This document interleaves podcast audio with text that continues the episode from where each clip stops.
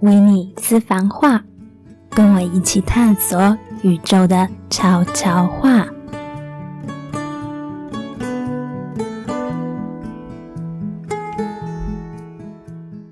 大家好，欢迎来到维尼私房话。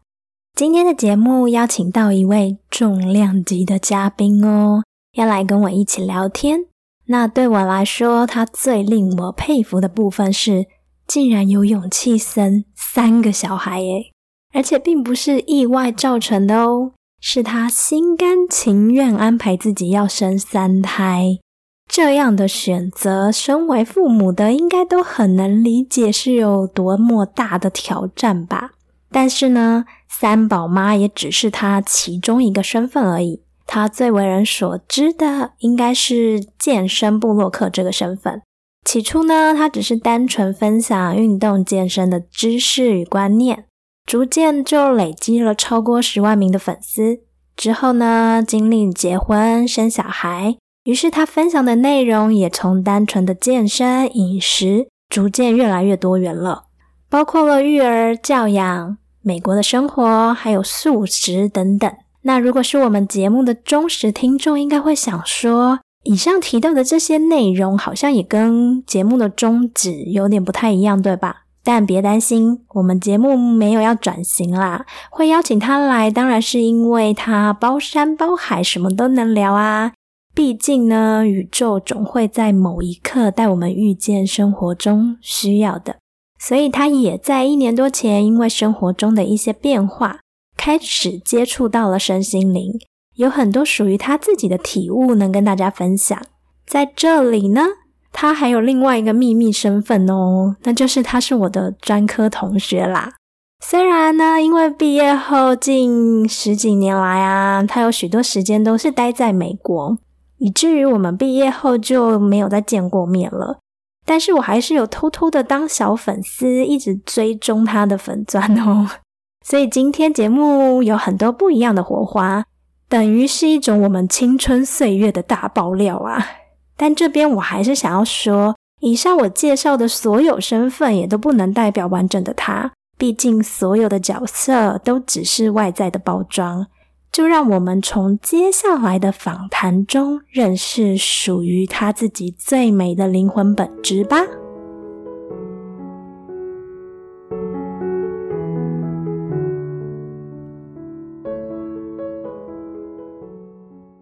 Hello，大家好，我是 w i n n e 今天我们有邀请到一个很特别的来宾，想请他跟大家打招呼。Hello，大家好，我是 Michelle。那你要不要补充介绍一下我刚刚没有讲到的部分？其实每次要自我介绍，我都蛮困扰的，因为大概五六年前，我其实是算是一个健身部落客，然后那时候我刚接触健身，应该算是被定位为健身部落客吧。但是我开始健身之后，不到一年的时间我就怀孕了，然后一直到现在，呃，五六年的时间，我生了三个小孩，这真的超厉害的。对，所以我这段时间基本上就是都在育儿，然后寻找自己啊，然后在忙碌的生活中寻找平衡，然后也有呃分享很多我所学所知。像我有出食谱啊，然后我持续的运动，还是有分享运动的部分，还有最近比较多接触身心灵，所以我也开始会录制一些 podcast 跟大家分享冥想的心得等等。所以每次自我介绍的时候，我都不知道，嗯，我要说我是谁，我就是我，我就是 Michelle，大家好。对我来说，就是他是我的专科同学，然后再一次认识他是透过他的部落格。然后我发现，哎，他跟以前我的认识的他有很大的不同，所以我想请他今天来跟大家聊聊，怎么样在当妈这条路开始寻找自我，然后找到自己生命当中的平衡。那首先，我想要来聊聊，就是专科时期对彼此的印象。好了，好，你先讲，我很好奇耶。真的吗？其实对我来说，印象中你其实有点像是那种遥不可及的明星那种感觉。真的，因为毕竟在专科的时候，你就是属于那种你知道身材高挑，人又长得漂亮，而且不像我们其他那种还没有发现自己面貌的丑小鸭，当年你就已经算是很懂得打扮你自己呀，所以就是走到哪里都是焦点那种嘛。你自己没有感觉吗？没有感觉啊，而且我超讨厌成为焦点的。哎，可是我不得不说，毕竟你又谈了一场那个校园恋爱嘛，自然就很容易成为话题的中心啊。对啊，哎，其实我们之前为什么都没有聊到这个？就是录音的时候才开始聊。我其实觉得很，就是我也很想要跟专科的老朋友聊聊以前的我是什么印象。我觉得还蛮有趣的，因为我现在有还有跟其他的朋友有联系，然后我常常就是我都跟他们说，我专科的时候都不知道我自己在干嘛。就是我我知道，就是有别的科系的人都会知道我的名字，可是我都不知道他们是谁。我就跟他们说，我很讨厌这种感觉。就是别人知道我，但我不知道他是谁。对，然后我觉得走到哪都会被注意到，然后我就会很紧张、很害怕，因为其实我是很没有自信的人。在那个过程中，我都会觉得，呃，为什么要一直看我？为什么要知道我是谁？为什么要关心我的男朋友是谁？然后为什么要关心我们怎么了？我都会很焦虑。所以我其实五专的时候都很多。可是可能你就是自带光芒，你知道吗？到底是什么光芒？对大部分人而言，就是你还是会是焦点。老实说，虽然我们就是不是同一群朋友群嘛，所以我们对彼此并不是那么熟悉。所以对我来说，很多你的事情也都是你知道听说来的，假的。就是班上一定会口耳相传，哎，谁谁谁发生什么事情嘛？你又很容易成为焦点，是因为哎，很多事情对我们来说，好像你是嗯很耀眼的。然后我觉得你说那个眼光啊，别人可能就是看你漂亮，觉得羡慕你。哎，可是我其实很很很困扰哎，因为大家就是回想，大概二二十二十年前，已经二十年有了。对啊，对啊，好久。但我就觉得二十年前的我，其实真的是很跟现在比，真的是非常没有自信。所以你说，就是 OK，你的你的观点是大家觉得我漂亮，所以看我。可是我并不觉得自己漂亮，我只感觉到大家都在看我，所以我很害怕。我懂，就是其实我对你的认知是我从我的观点出发嘛，然后我也是之前听到你在录 podcast 的时候才说，我才知道哦，原来那个时候其实你经历了父母离婚，并没有我们认知到的那么快乐，那么自信。所以我听到你在讲的时候，我是蛮惊讶的啊！真的吗？我觉得我们人就是真的很容易用自己的角度看待别人。所以很难去看见，就是隐藏在外表之下每个人的不容易。所以当年我就会一直觉得，你看起来就是很富足啊，很有自信啊，很有自己的想法啊。那老实说，就是可能因为你的保护色，也会觉得哇，你是比较强势，或是比较凶悍一点的那一种，就是很懂得保护自己的那一种。而且我觉得，我当年对你印象最深刻的时候，是其实是停留在毕业旅行的时候。我也是，真的 对。我记得你当年是负责主办毕业旅行，对不对？对啊，那是一个蛮痛苦的回忆。那也不要说说为什么你也是？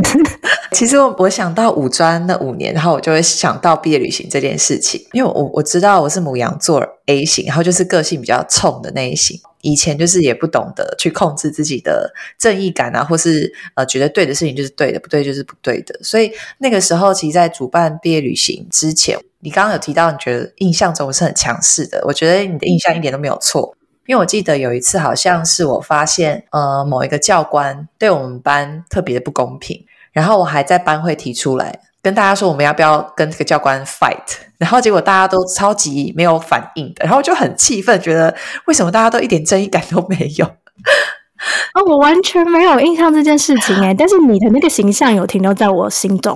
对对对，就是我现在就回想到武装，就觉得哇，我以前真的是就是很追求一个正义感，然后觉得我可以挺身而出，然后做些什么这种，就是我我真的会这样做。然后那个时候毕业旅行的事情是，我也有点忘记为什么是我主办了。好像是大家投票，然后投票好像选了四个主办人，然后最后大家就投我来主办，然后我就有一个责任感在身上。然后其实主办毕业旅行是一件非常麻烦的事情，我相信，因为就是人数控制价格，然后价格又会影响人数，对，所以那个时候我非常困扰，就是旅行社一直跟我说要多少人，然后他才能给我这个价格。所以我就回到班上，然后就是问他，大家想去什么泰？有的人说要去泰国玩，有的人说去垦丁，有的人说去外岛，有人说就是什么花东玩一玩就好。然后每个人预算都不一样，所以我们那时候就是为了要求拢这件事情，就是花了非常非常多的心力。然后我还记得，我就是做了很多问卷，就是问大家，而且我还就是让大家匿名，因为我因为我知道好像很多人都不愿意告诉大家说，哎，其实我想去这边，因为我觉得我们那时候可能大家都还蛮年纪很轻很幼稚吧。对啊，我也觉得那时候好幼稚。对，就是同一群人，然后有的人就是想要去，可是又怕自己同一群的朋友不想去，然后自己也不敢说话，然后是不是有点政治的意味啊？就是有点为了对立而对立，对对对，拥护自己的的朋友，对对对对。然后，然后那时候我就很困扰，因为我就很想要把这件事情办成，就是我的目标就是大家有一个快乐的回忆啊。可是我们连去哪里都还没有决定，然后有多少人都还没有决定，预算还没决定，所以我记得那个时候好像花了好像一两个月在问卷这件事情，我做了大概五次以上的问卷吧。每次做了决定以后，然后后面有人反悔说他不去，然后呃，我印象很深刻，这也是我对你的印象哦，就是呃，也是二十年前的事情了。反正就是那个时候呃，就你们那群，我记得好像有七个人还八个人吧，对不对？我也忘了。就是你们那一群的，就是都是女生朋友，然后就是他们就跟我讲说，就其中一个女生跟我讲说，就是你们那群人都想去，但是只有你，就是呃，你预算不够，所以你不能去。然后呢，但他就跟我说，如果你不去的话，你们那一整群七个人都不去了。然后就觉得七个人对我的影响非常大，因为这会影响全班人的预算，就是影响全班人的价格。然后我就很苦恼，我就跑去找旅行社，然后旅行社就跟我说，没办法，就是就是这个，就这七个人就是。不能全部都不去，因为这样的话就会价格就会高一个 level，然后高一个 level，那我的问卷要重做啦，因为等的预算又不一样了。对，然后我就整个非常痛苦。然后后来我就想说，好吧，那既然你是那个关键人物，我只好自己去找关键人物沟通。我没有印象你有来找我沟通诶，但是我有印象，就是在那个七天六夜还是六天五夜这件事情争辩了蛮久。对，那因为那个跟预算有关系啊。但是我印象非常深刻，就是我就好像跟你说，我私下跟你聊聊，然后我就找你到了一个呃楼梯间。我还记得大概下午四五点哦，就很阴天哦。因为我我到现在都还记得画面，因为我其实我有点受伤。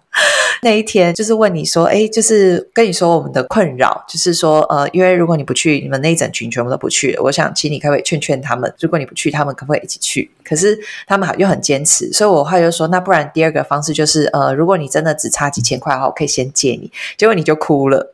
也许你那时候可能有其他的想法，或是有其他的压力。然后当我这样说话，可能有羞辱到你吧，还是怎么说？就是让你感觉到不舒服。我天哪，我的脑中完全没有这一幕，真的，因为我真的吓到，因为你直接哭出来，而且最害我害怕的是，就是下一幕，呃，你们那群的其中一个人，他就跑来看到，就是我在跟你讲话，然后你在哭，然后他就冲回教室，然后跟就是所有人说，林轩让就是维尼哭了。哇，我完全没有印象这些事，对，因为你太哭，可能因为你在哭吧，对，所以就是你没有，因为其实你没有讲什么话。然后，但是你就是哭了，然后我就也不知不知所措，然后我就自己一直讲，我一直讲，因为我实在不知道怎么办，我就说哦，这是对不起啊，就是我如果我说错什么话，然后但是我真的只是想解决这件事情，然后我一直讲一直讲，结果这件事情就传遍全班，然后全班就觉得就是我羞辱你啊或什么的，因为我说我要借钱给你啊什么的，然后然后还有人说什么我看不起你，瞧不起你，然后我就觉得根本不是我的本意，然后我觉得我办这个活动真是受够了，就是全班都没有一个人想要。真的想要办成，想要配合我把这件事情办成，然后就是直接抛弃了主办人的这个角色。不知道你有没有印象？就是最后主办人其实不是我。哦，我一直还停留在主办人是你哎。哦，真的吗？因为我还记得，真的，就是我那时候真的是太受伤了，就觉得我只是想把事情做好，为什么这么困难？然后还被大家传的很难听，所以我就。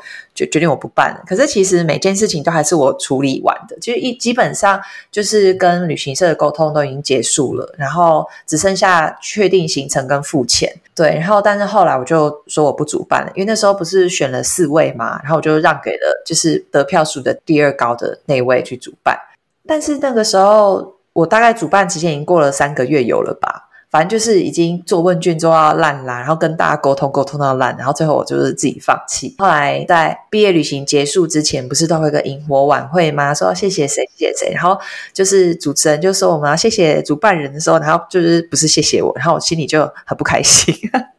我到现在还记得这个毕业旅行对你来说是生命当中就是印象很深刻，然后很大的受伤的事件。是是哎，真的是。但是你知道，在我的印象里，真的没有就是这么多的细节。我也不记得你有私下找我谈话，我有哭这件事情。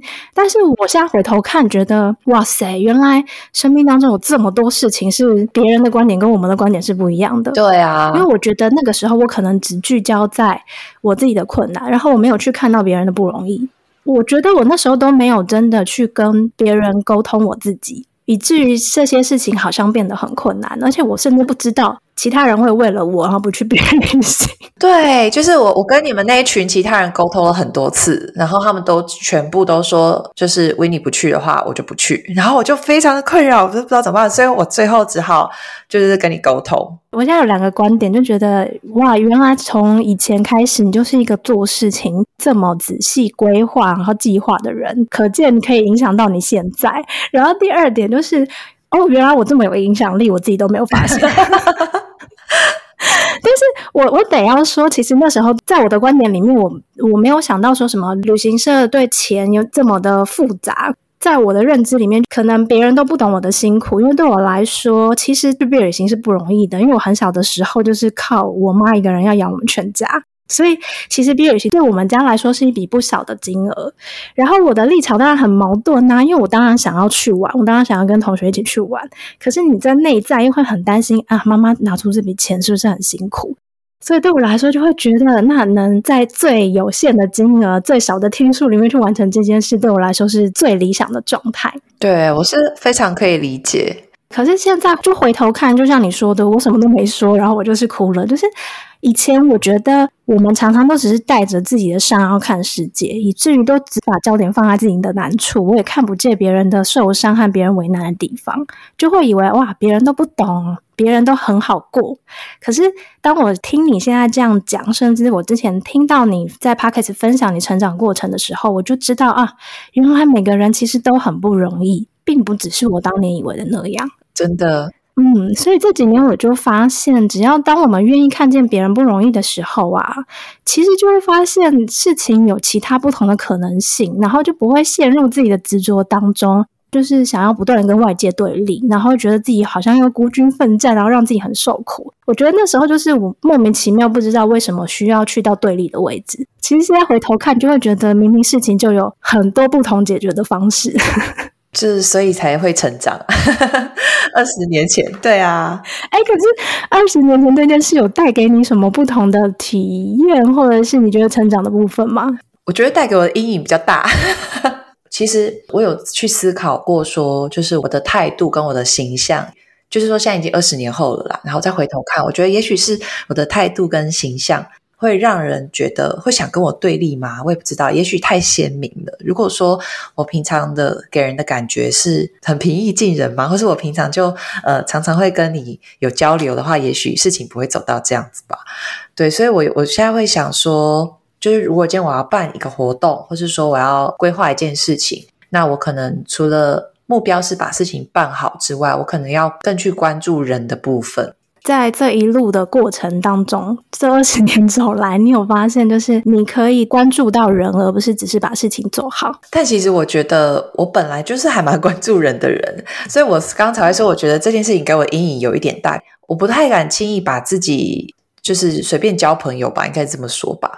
这个感受就是，以前也许我在五专的时候，我会觉得，哎，反正大家都朋友啊。虽然说，我觉得我们班那时候真的还蛮奇妙，就是很多。不同群的人，可是我一开始真的没有想那么多，就是我会觉得，就是大家都是同学，大家都会是朋友。我我因为我很本身很不喜欢那种一群一群的感觉，但是到现在我反而会觉得，就是跟你频率对的人是你吸引来的，或是时间对的。你看，就二十年后你来找我，你懂吗？就是我我真的觉得有一个很神奇的感觉，因为其实我我跟你几乎是没有什么联络的，然后到二十年后，你看我们的频率到了。然后我们可以这样子一起合作，我就觉得是非常神奇的事情。所以我觉得从五专过后，不一定是那件事情啊，是我整个五专的感觉吧。从五专之后，我其实没有那么就是会去主动的交朋友，我都是等朋友来，就是适合的人自己来跟我做朋友。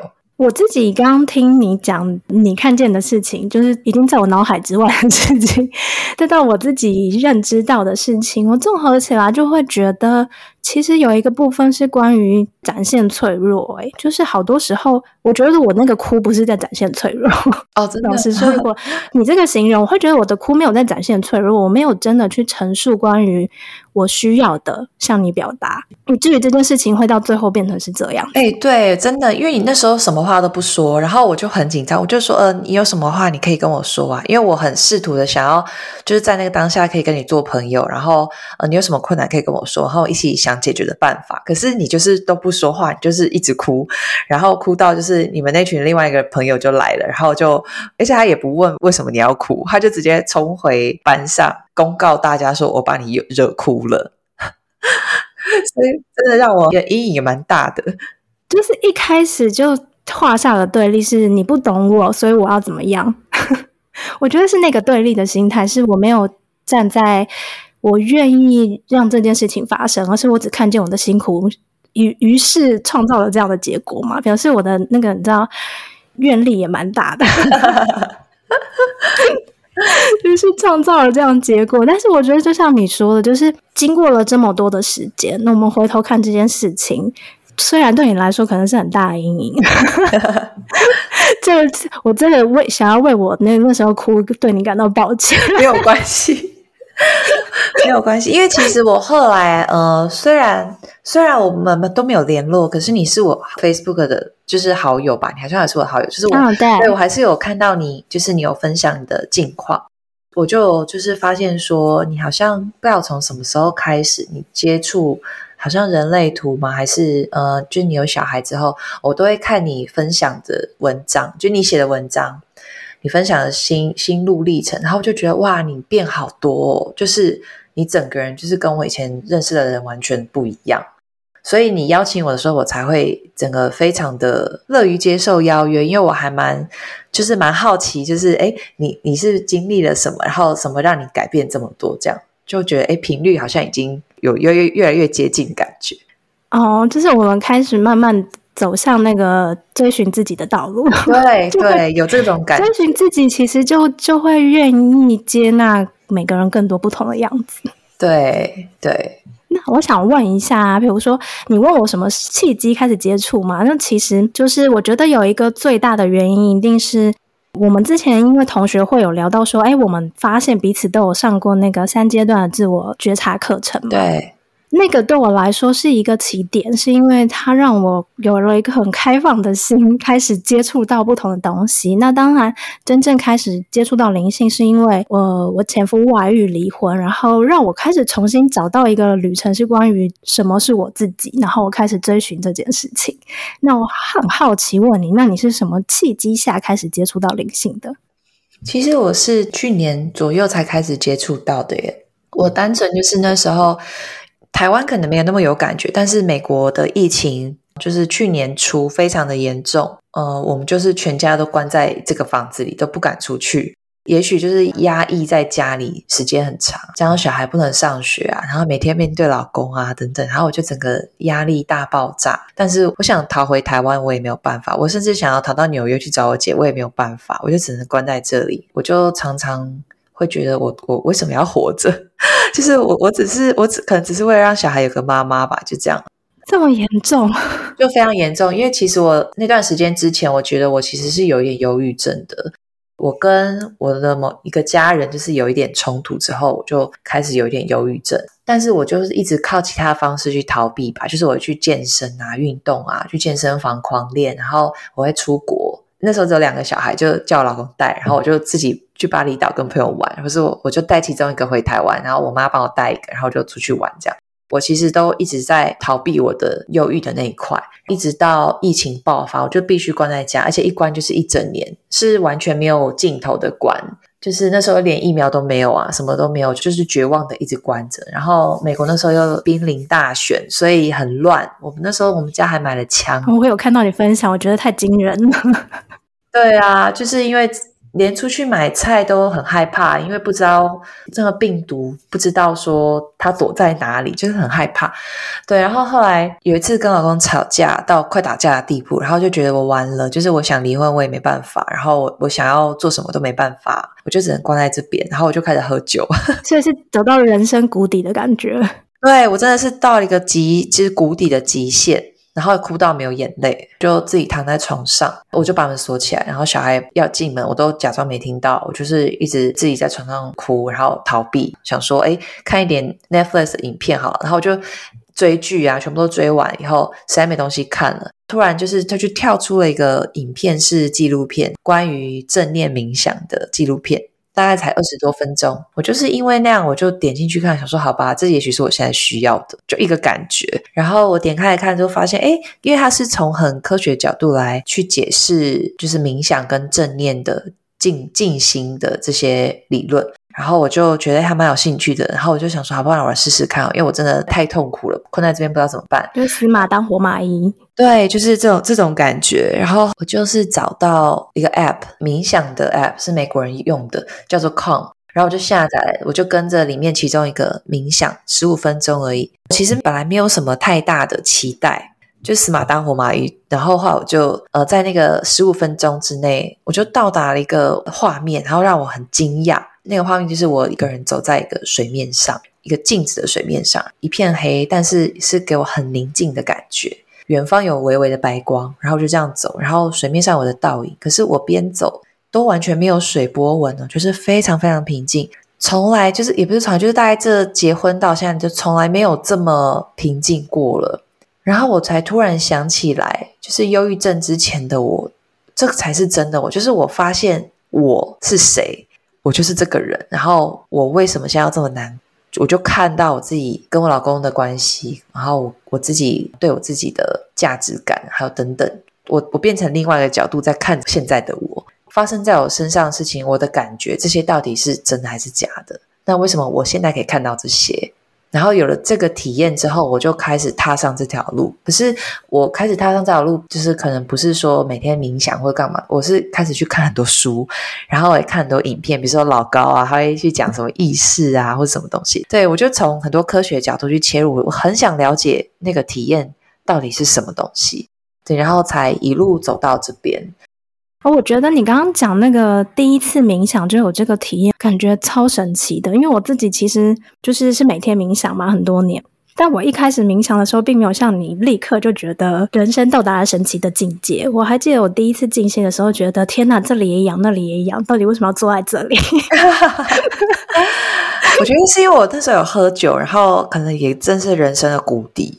就真的是人生谷底，而且我还有正好有先看，就是那个静心的影片。啊，我知道 Netflix 上那个，对对对，脑内解码那个，对，它就是有，哎，还是哦，它有好多集，对不对？对对，生活大百科吧，好像是这个。Explained，它就是有让我知道说，哦，静心的时候会发生什么什么想法，什么什么感觉，但是你要 focus 在什么地方，就有 follow 到那个概念，然后所以我就进入到那个状态跟那个状况，我才发现说，哎，那个画面到底代表着什么？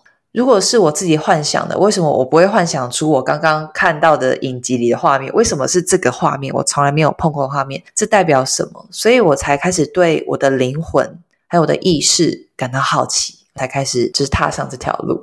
我觉得宇宙真的是会在一个很神奇的时间点送来一个很神奇的讯息。哦，没错，我真的是在那个时候一直哭，我就在床上就是哭到捶枕头那种，就是很痛苦。然后我就说：“老天，你到底要我怎么办？告诉我这样子。”可是真的是，如果你没有走到谷底，你也不会愿意相信你看见的那个画面呢。没有错，因为其实之前我有听过冥想，而且其实我我家是佛教嘛。然后也常常会需要念经啊、打坐啊。其实我非常排斥，因为我国小的时候有被被我妈丢到什么佛学夏令营过，然后就是每天中午都要坐在那边静心，然后就超恨、超恨的，然后超热又没有冷气吹，然后高雄的夏天，然后就很恨。对，然后所以其实我我非常抗拒，然后也不喜欢。但是真的是因为看 Netflix，它就是从科学角度切入，然后让我觉得，哎，怎么跟我想的不一样？就是这跟宗教无关，这其实是可以让我们的脑内的荷尔蒙啊，就身体的荷尔蒙产生一些变化，然后让我们的平静下来等等。所以我就觉得，哦，真的是宇宙真的是在我需要的时候给了我需要的东西。你刚刚在讲这个，我觉得很奇妙的，就是啊，我是这几年就是研究很多冥想啊、静心之后啊，我才回头看。发现其实我们在三阶段课程当中，其实我们做了非常多的冥想，只是那时候我不知道什么叫冥想，对于是我没有发现那时候我们在做这样的事情。对对，其实那真的就是冥想，而且是有人引导的，然后他引导的方式其实还蛮呃，让你还蛮进入状况的，我觉得。对，就是某个程度有点类似，就是调动你的潜意识，让你打开那样的可能性。那既然聊到那个三阶段课程啊，然后我就要稍微说一下，就是我们之前上的三阶段课程是一种体验式的课程，就是借由一些活动啊、游戏啊，就让每个人去觉察自己在游戏活动当中的状态，以至于我们可以去突破自己设下的框架。那你觉得，当年你在上完这个三阶段自我觉察课程之后，有为你带来什么样不同的收获吗？呃，其实我那时候会去上三阶段的这个课程，是我姐姐带我进去的。那个时候，他带我进去之前呢，那时候我刚跟我的呃某一个男朋友分手，然后我们发生了一些事情。然后在那在那个时候，我其实非常的呃很不想活，真的还蛮严重的。但是因为我呃经历过一些更糟糕的事情，就是所以我我那时候知道说我不想活，可是我不会去自杀。这是我对我自己的承诺，就是哦，我这辈子都不要去自杀。可是那时候我就知道说，我觉得活着很没有意义。我就跟我姐说，哎，我真的不知道为什么要活着，哎，就是我觉得人生很无聊。然后如果明天有一台车来把我撞死的话，我很感谢那台车。就是我这样跟我姐说。你的人生好大起大伏，大落。其实一直都还蛮落的，是真的是。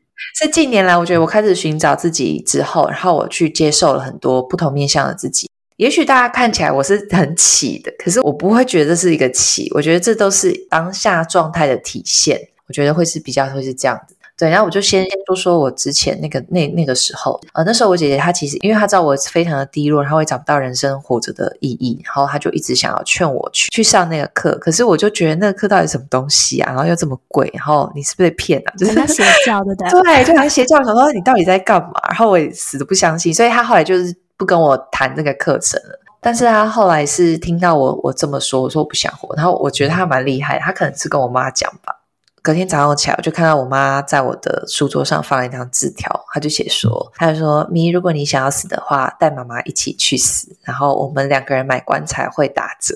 你妈好有智慧，我妈爆，我就我就爆哭，我就是一直大哭，我就觉得哇，我到底在干嘛？就是我为什么一直 focus 在自己很低落的状态，然后就不去想想爱我的人有这么多，然后就是我怎么可以一直这样下去？后来我就去参加那个课程，我就有哦，我姐成功了，厉害！就是当我们陷入自己的情绪里面，然后当我们只看见自己困难的时候，其实我们是看不到身边的善意和爱的。对，然后也不会很开放，尤其是对那种你没有就是没有接触过的东西，或是你不了解的东西，会非常不开放。对，然后后来就去上了那个课，但我我现在回想，我觉得那个课程对我来说呢，算是。呃，让我释放了很多我人生很给我很多阴影的部分，像我父母离异嘛，然后我原生家庭给我的伤痛啊，或是说我原生家庭他们给我的人格的影响，让我不够肯定自己等等。我觉得在那个课程之中，都让我觉得哦，其实我是可以相信自己的。其实，呃，我在别人眼中不是我自己眼中的那个我。那有释放刚刚那个毕业旅行的阴影吗？哦，而且毕业旅行英语其实也没有大到，就是让我需要透过课程释放。但是我觉得，哎，可能多少有。如果我真的要讲的话，就是毕业旅行那时候让我觉得不太想要去交新朋友吧。就是对于我不认识的人，或是我不熟的人，我可能会比较有戒心。怎么讲？因为我是没有自信的戒心，所以我会宁愿不要不要去接触别人。我怕别人用用他们的眼光来看我，然后被误会。以前我会是这样子。对，我不喜欢被误会，就是我会很不舒服，所以我宁愿不要去认识新的朋友。可是，在呃那三阶段课程，让我发现到，说我就是真诚的做我自己，然后我就勇敢的做我自己，然后不适合的人就不是不适合，然后我就去接受我自己，然后呃也会遇到很愿意接受我的人，大概是这种感觉吧，就是让你的心可以比较开放了。对对对。我自己是觉得三阶段课程好像是为我打开了一扇就是可能性的大门，它是让我愿意以比较开放的心去看见生命其实是有完全不同的观点和可能的。然后我觉得我自己最大的收获是在里面学到，原来生命中的每一刻都有选择。因为过去很多时候我以为是无可奈何、没有办法的很多事情啊，其实也都是我自己选择来的，是我自己遮蔽我自己的视线，没有去看见其他的选择的可能，就是只是一昧的就朝着单一路线前进。所以我就会觉得那个三阶段的自我觉察课程就很像一把钥匙，就是解锁了我的心。让我能用更广阔、开放的心态去接纳生命中的所有发生，所以我才会觉得，对我来说，比如说，很多人会觉得，哎，我遇到老公外遇、离婚，然后为什么我好像？转换的速度很快，我觉得它就比较像是那三阶段课程，就是为我奠定了一个很肥沃的土壤，让我就是在生活中可以因为这个土壤提供的养分，有机会把生活中那一切丢进去的种子啊，它长出可能是我意想不到的东西，所以我就不会那么执着于我一定要处于一个受害的状态。处于一个很不谅解的状态之中，所以我后来才会有机会可以接纳，就是更多关于身心灵相关的东西来到我的生生命当中。对，因为我在上那课程的时候，我还蛮有印象，就是好像会提到受害者的部分。对你这样讲，我也想到，就是我那时候也一直觉得我自己很受害啊，比如说前男友劈腿啊，或是男朋友发生什么事情，或是呃我父母以前怎么对我，都是很受害。我就会发现，哎，其实我不一定要要从这个角度来看这件事情，然后我不一定就是要一直当个受害者，反而是不是我一直乐于当受害者，我才有很多理由可以逃避勇敢。对，所以我觉得那三阶段课程确实帮助我蛮多自我觉察的部分。哦，我觉得你刚刚说这句话很有很有深意，就是我是不是因为一直选择当受害者，所以才可以逃避勇敢？我觉得这句话很值得深思。对，过了那段时间之后，呃，我我常常会用这句话来问我自己。哦，所以你觉得那一句话对你的人生也会起到帮助？因为我可能已经过了很十年了吧？也许前前面的十年是是，现在可能已经是另外一个阶段。我觉得勇敢已经变成我的一个特质了。嗯，你不再需要提醒自己要勇敢。对对对对，比较是这个感觉。OK，那我记得上次在剪你人类图的时候，你有说。就是你是因缘际会下才当起布洛克嘛？虽然你刚刚说是五六年，但我觉得怎么好像更久。然后，然后才开始让你慢慢的可以去做自己真正想做的事情啊，喜欢的事情。那你觉得要怎么样去分辨什么是从小到大被制约而误以为自己应该要去做的事情？那什么又是你真的感受到自己的天赋或热情而去做的选择？哦，我觉得其实我我以前本来就是很喜欢画画、喜欢创作、做设计的人。然后我还记得那时候，其实我是被我爸逼着去念五专的，因为那个时候他觉得，就是因为我爸他苦过来嘛，他就知道说现在就是社会很现实啊，什么什么的，所以他就觉得我要念会计啊，然后念商商科，念一些专业技能在身上，之后就会比较有出路。但是我我从小就知道我非常喜欢画画，然后我也喜欢去做诗词画画比赛，因为我都是有得名的那一种，就是艺术挂的，不全是艺术，就是我喜欢，可能是左脑吧，哎，是左脑右脑，就左对，就是比较喜欢创作类的东西，那就是右脑。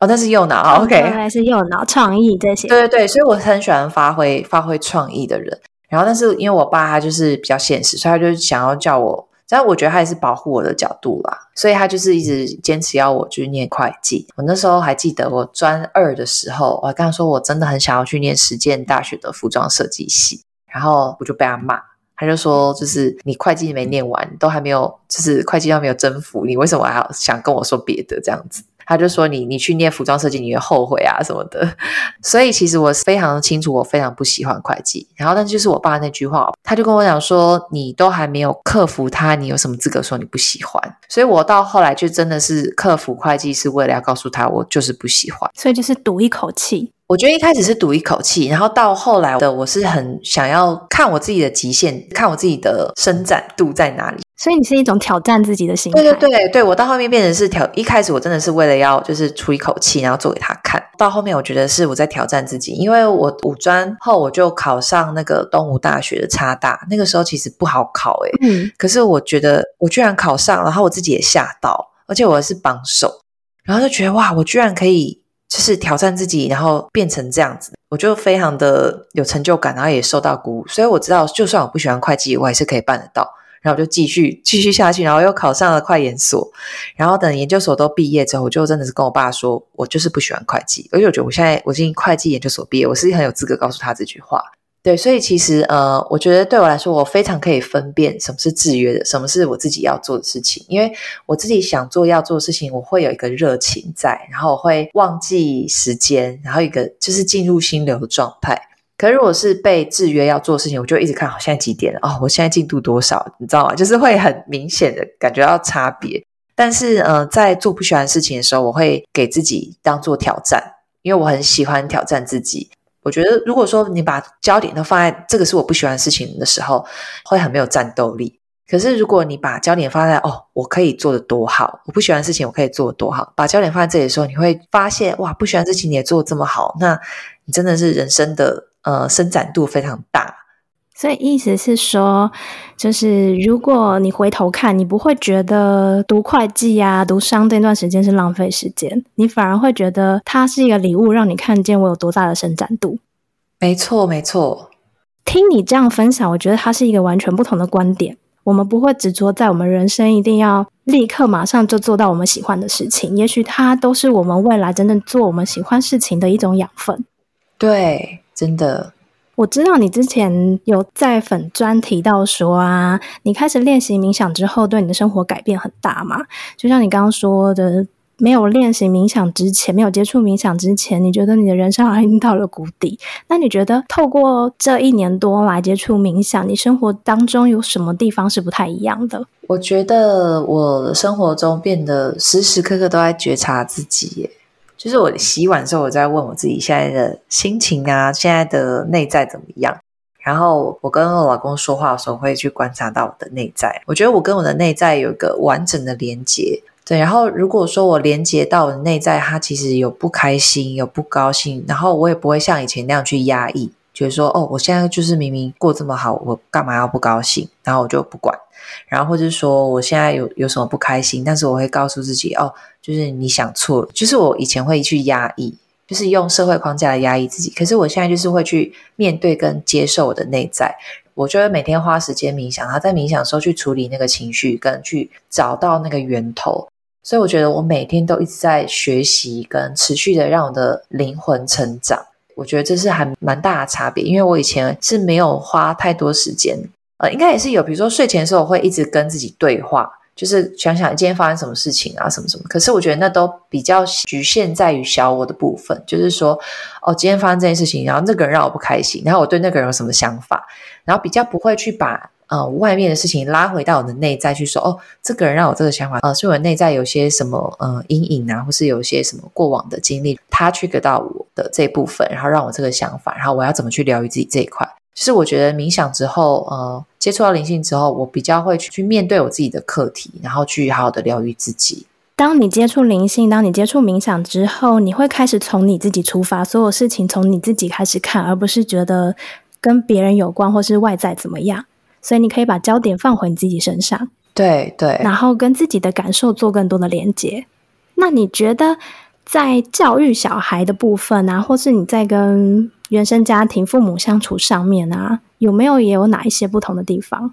我觉得有诶，就是当我认知到我们每个人的灵魂都是一样的，就没有说谁比较老，谁比较呃敬老尊贤这些东西都抛开之后，我就会变得很尊重每个个体。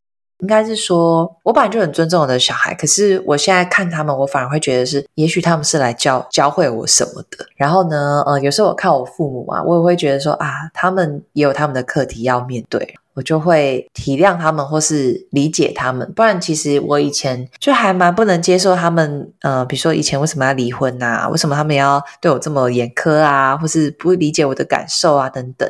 然后我现在全部都可以理解。我觉得他们就是来陪我在这个地球上学习的。一个角色，比较会放过你自己了，不会再纠结在那些世俗上面的对错。对对对，对我全部把这些都抛开，然后呃，我会反而会很同理跟很感谢他们，然后来让我的灵魂提升，大概是这种感觉。像我自己呀，就是因为我自己二十岁那一年就去上了三阶段课程嘛，那很年轻，所以。我会看到课程当中啊，不论是年纪很长的啊，或是年纪比较小的，大部分的人其实都在处理原生家庭带来的课题嘛。所以以前我就会觉得，哦，我很想要避免自己带给小孩子就是伤害或是限制，所以很多时候我也没有办法放过我自己，我就会变得很紧绷，我很害怕我对小孩造成了什么，他以后要去阴影，对不对？阴影，我也很怕。对，然后可是到我这几年接触更多的灵性观点之后啊，我真的是慢慢放过自己耶，因为我会认为孩子的灵魂会来选择我当母亲，那就是由他自己要穿越的课题，我根本不需要。这么多的担心，我只要需要相信孩子有能力扛起他生命当中的挑战，我就专心完成我自己的课题就好。对我也是，最近也常跟我老公这样说，因为我老公就是他，他就很失控骂小孩，然后。他就会觉得自己很糟糕什么，然后我就跟他讲说：“可是这就是你啊，就是你要假装，你要假装成另外一个人，然后来当他的爸爸，然后我成就最完美的他嘛？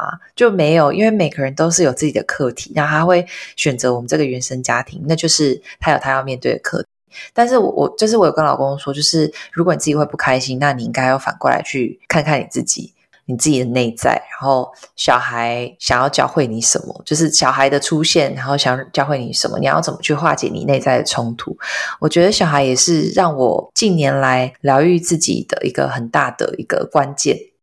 真的，因为小孩就是一面镜子，然后他可以来提醒我们，哎，我们还有什么功课没做？因为老实说，小孩真的太逼人，然后把你逼到原形毕露。真的 不得不面对，然后你就只能说：“哈，原来我是这个样子的。”对对，所以我觉得小孩真的是呃，宇宙送来让我们好好的面对自己、活出自己的礼物。我想到一个很好笑的事情，就是就是我女儿她，因为她她她就是很爱哭，就是她她哭对她来说是一种发泄跟一种安慰。他会拿哭来安慰，对，然后他就是常常在那边，什么大小事都哭，很玻璃心。然后有时候我在跟他说：“，哭也没有用啊，你可以想想办法，什么什么的。”然后呢，他今天就是下课的时候我去接他，然后在车上就边开车边跟他聊天。然后我就说：“哎，你今天学校发生什么事情？”他就说：“哦，他们同学一个叫 Sky 的男生，他说今天 Sky 在那里哭。”然后我就跟 Sky 说：“哭也没有用，你不要哭了。” 对。他说：“我就跟我就跟 Sky 说哭也没有用，然后 Sky 他就大哭了。”然后我就觉得哦天哪，就是我跟小孩说的话，然后都会他都会讲出来，然后用在别人身上。然后我就跟他说：“哦，可能我们妈妈以后不这样跟你说。妈妈的意思是说，就是我们可以想想其他办法，你下次可以用别的方式告诉他，他就不会大哭了。你可能可以告诉他说，我们可以呃哭哭可能不能解决办法，我们可以想想别的办法，这样子。没有小孩都会把父母的话听进去，但是不会用在自己身上。对，没错，没错，小孩最最有趣的地方。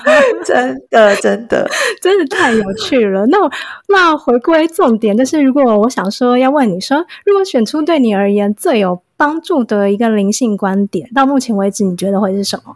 啊，我觉得就是觉察、跟接受和爱。我觉得这是我一直要学习的，这是算是我的课题吧。就是呃，我觉得我是一个觉察力很强的人，但是我觉得我对我自己的接受度很低。就像我一开始我跟你说，我我像我五专的时候，我就非常非常的没有自信。可是你却说我什么呃很耀眼呐，像明星般的存在，我就觉得太不可思议了。因为我对我自己的接受度很低。然后我其实到目前为止，虽然我都是已经有很多追踪者了，然后我有很多个平台，经营很多个平台，可是我觉得常常很多的时刻我还是没有自信，然后我还需要去冥想去转换。所以我觉得我还是这个课题算是我常常要去面对的，我到现在都还一直在持续的练习。可我觉得那个匮乏不足够的文化，好像是我们生而为人一直不断在面对的挑战和课题。我也常常得要面对啊这件事情，我怎么觉得我好像做的不够？然后对对对，再重新回到心里面，然后去转换它，那好像就是一种。不不不间断的挑战，要直到我们真的真的可以学会为止。还是这是集体意识啊？我觉得是是集体意识诶，因为匮乏这个文化，我们从小就被灌输在里面。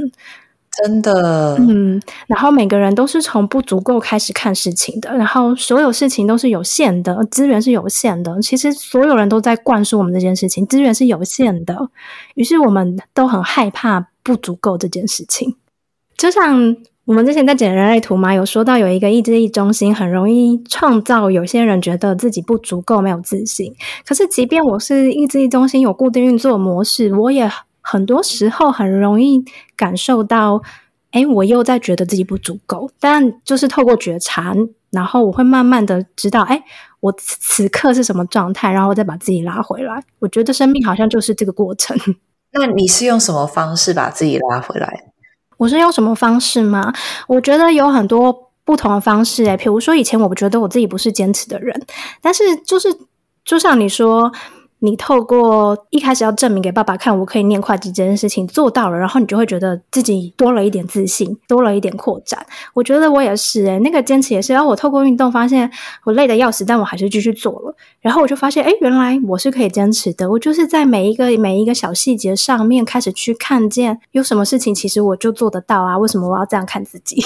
每一件小事情，每一件小事情累积下来，尤其是我觉得，就是接触灵性之后，有一个最大的观点是。我会不断回头提醒自己，本自具足，就是我们原本就已经是自己最完美的模样，就是只能把自己一直拉回来。但是我觉得，就像你刚刚说的，觉察是最重要的，因为如果我没有觉察，你会一直陷在不足够的当中，而且自己都没有发现。就只有觉察到，哎，此刻我又在用不足够看待自己的时候，我才有下一步的可能性嘛。好，那我问你哦，到目前为止啊，你觉得有没有哪一些行动或者做法，除了冥想之外啊，你会想要推荐大家也去试试看，就是可以尝试一下，透过不同的方式去认识自己的。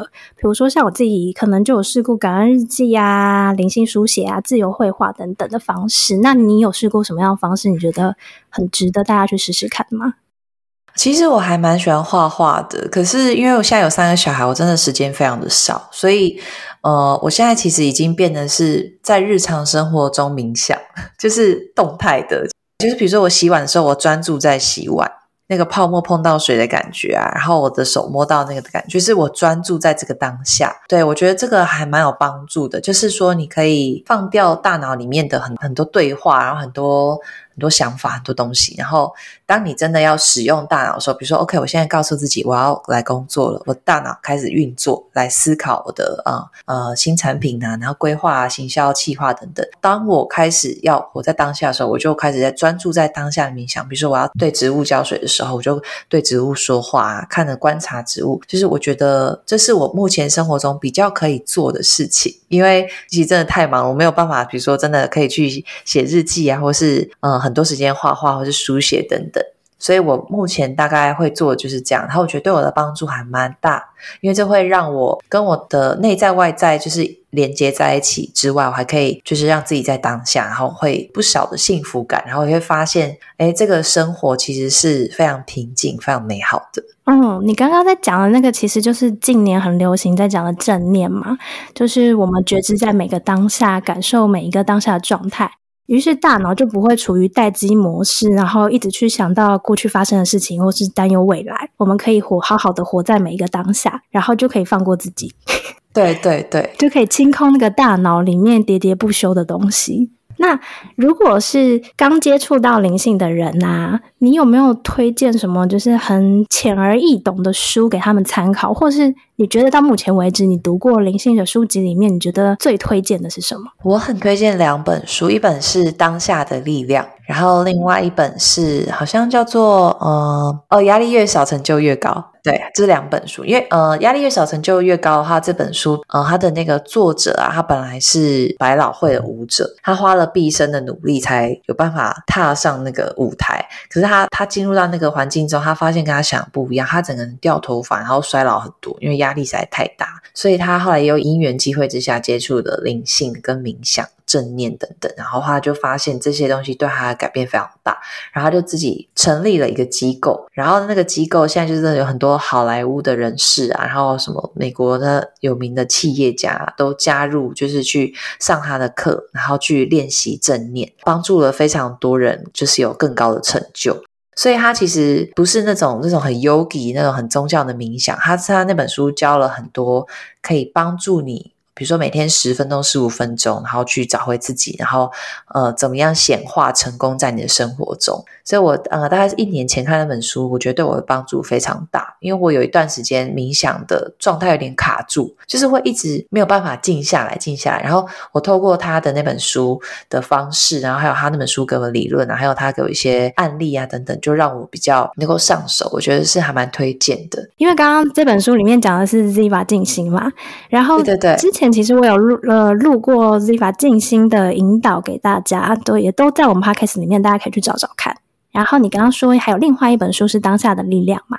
对，《当下的力量》，《当下的力量》就是我觉得它包括很多的，是它把很多不同的宗教的经书，不管是圣经、佛经的东西，它都把它放进来，然后再重新诠释。其实就跟灵性其实同样的东西，就是让我知道说，其实当下就是关乎于一切，然后你唯一有的就是当下。其实我觉得我以前常常听到这句话，可是我其实真的不知道，也没办法感觉到到底是什么意思。可是看完那本书之后，就真的觉得，哇，我真的是可以很很当下，然后对我帮助还蛮大的，就对这本书的感觉还蛮深的。哦，这本书真的是经典中的经典，已经好几十年了，但仍然是畅销书，而且再版好多次。对，所以他在那个 Amazon 的那个评价就一直都是超高的。对，这本书真的超值得看的，我也推荐大家去看。那我想问你啊，就像你刚刚说的，有三个小孩之后啊，生活真的超忙，而且你今天其实对你来说也很不容易，就是小孩生病了还要抽空来陪我们录音。然后，所以我每次想就想说，我光想到我有一个四五个月的小 baby，我已经觉得我要忙翻了。然后你还有两个更大的，然后我就觉得这超不可思议的，你超有勇气可以生三个的。因为这样子，你看生完小孩之后，我们有非常非常多不同的挑战，不论是说时间呐、体力呀、生活模式都要改变，这些东西都很不容易。但我也想说，凡事都是一体两面。如果一直要说啊，当妈妈真的很为难的地方，不如来说说，那成为妈妈这个身份之后，对你而言带来的最大益处是什么？我觉得最大益处就是他们教会我什么是最纯粹的爱。因为我觉得在有小孩以前，我我觉得我并不是那么懂爱到底是什么。就我觉得，诶比如说爱男朋友或是爱老公这种爱，但是比如说，因为我以前被劈腿过，我就觉得这是爱吗？爱我的话会劈腿会做这种事情吗？然后真的爱的话会怎么样？或是说，像以前我就是我觉得我父母很爱我，可是他们离婚了，然后妈妈离开家，我就觉得，哎妈妈爱我，她会离开家，会离开我们吗？就是我我真的不懂什么是爱。然后真的是当我生下的我的儿子的那一瞬间，我才知道这就是爱。这就是爱的感觉，就是我以前真的对爱非常的迷惘，然后一直对爱的定义很不解。可是直到我生了我的孩子之后，我才觉得这个不需要任何定义，这就是这就是纯粹的爱。接下来我觉得还有很大的益处，就是在透过教育小孩的过程中，我可以看到我自己的童年，然后可以理解到的父母的困难，然后呢，也同时疗愈了自己。我觉得这是非常非常棒的一个地方。就是透过孩子的出生，你终于不用从脑袋上去理解什么是叫做爱，而是真的从体验上去感受到爱是什么东西。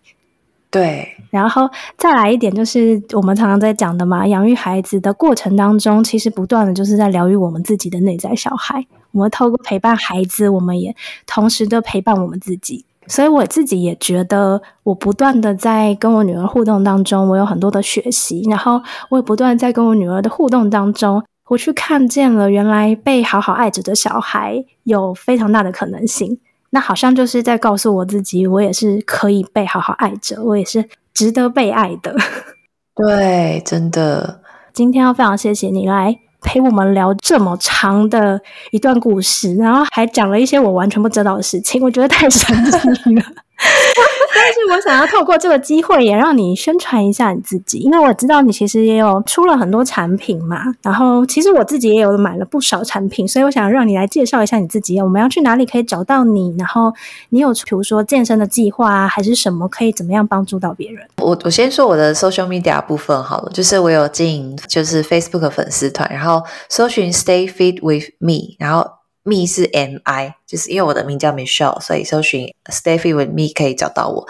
然后呃，我也有 Instagram，Instagram 是呃账号是 M I M I C H E L E L I N，Me Michelle Lin 也可以找到我。然后我也有 YouTube 频道，YouTube 频道呃的名称也是 Stay Fit with Me。还有还有什么？我还有 podcast，对我还有 podcast 频道呃节目，然后 podcast 节目的名称叫做 Walk with Me 陪我散步，然后 Me 一样是 M I，对，然后呃同时我有自己一个呃网络商店是我的个人品牌，也是叫 Stay Fit with Me，然后我们有三套不同的健身计划，然后我会出这些健身计划是因为。我怀孕生小孩之后都待在家带小孩，可是我同时也不想放弃运动，所以我就自己呃有考了教练执照，然后去找不同教练做训练，然后自己开发出了三套是适合在家里运动的，而且也很省时间，一天只花三三十分钟做运动。的计划，对，然后呃，我们商店还有卖一些就是我开发的觉得不错的东西，像水壶啊，然后还有弹力绳、翘臀圈啊、瑜伽垫等等产品。所以如果大家有兴趣的话呢，可以就是网址上面打 triple w 打 stay fit with me. dot com 就可以找到我的网站。那我在这边背书一下好了，就是大家从刚刚那个毕业旅行的事情看到他这么认真，还做问卷，就知道 Michelle 做事是非常认真，然后又会做很多研究的，所以大家可以放心的去买他的那个健身计划，然后帮助自己找回身体和心灵的连接。因为我们都说身心灵，身心灵，我觉得一样不能忘记身体，身体也是很重要的，所以我们不能只探究，就是一昧的专注在心灵，但是忘记怎么样照顾好我们自己的身体。那今天就到这里结束啦，那下次再见喽，大家拜拜，拜拜，谢谢大家，谢谢。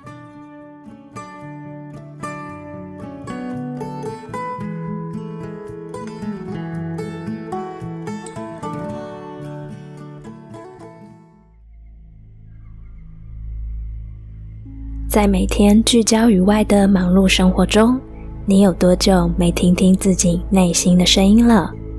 你想认识自己，与自己真诚的沟通吗？你想探寻自己人生的更多可能吗？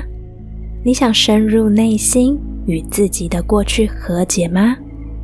你是否知道，我们生命此刻的状态早已写好剧本，埋藏在潜意识之中？只是自己没有发觉而已。潜意识中的信念决定了我们的行为，而行为又会决定生命的方向。因此，命运是掌握在自己的一念之间。想要翻转人生，就要从根源着手，挖掘内心深处的限制性信念，解锁潜意识的密码，才有机会创造属于你的理想生活。我是维尼，因为经历了离婚，踏上了自我疗愈的旅程，透过各种心灵的探索，看见自己灵魂的本质，也找回了真实的自我。因此，在我疗愈并照顾好自己之后，想要陪着更多人找回心灵安放的力量，我擅长使用心灵投射牌卡，带领您走一趟潜意识之旅。我会用真实反映内心的欧卡，以及排出灵魂蓝图的原型卡，陪着你透过自己的潜意识视角，觉察生命现状的成因，中断旧有的模式，找回自己的内在力量。让我们一起透过与自己的沟通，学会拥抱自己，爱自己。如果你准备好要面对自己。开启一趟向内在探索的旅程，欢迎到我的 Facebook 粉丝专业观看更详细的排卡咨询服务内容。请在脸书上搜寻“维尼与不完美的私密对话”，或是到资讯栏中点选连结。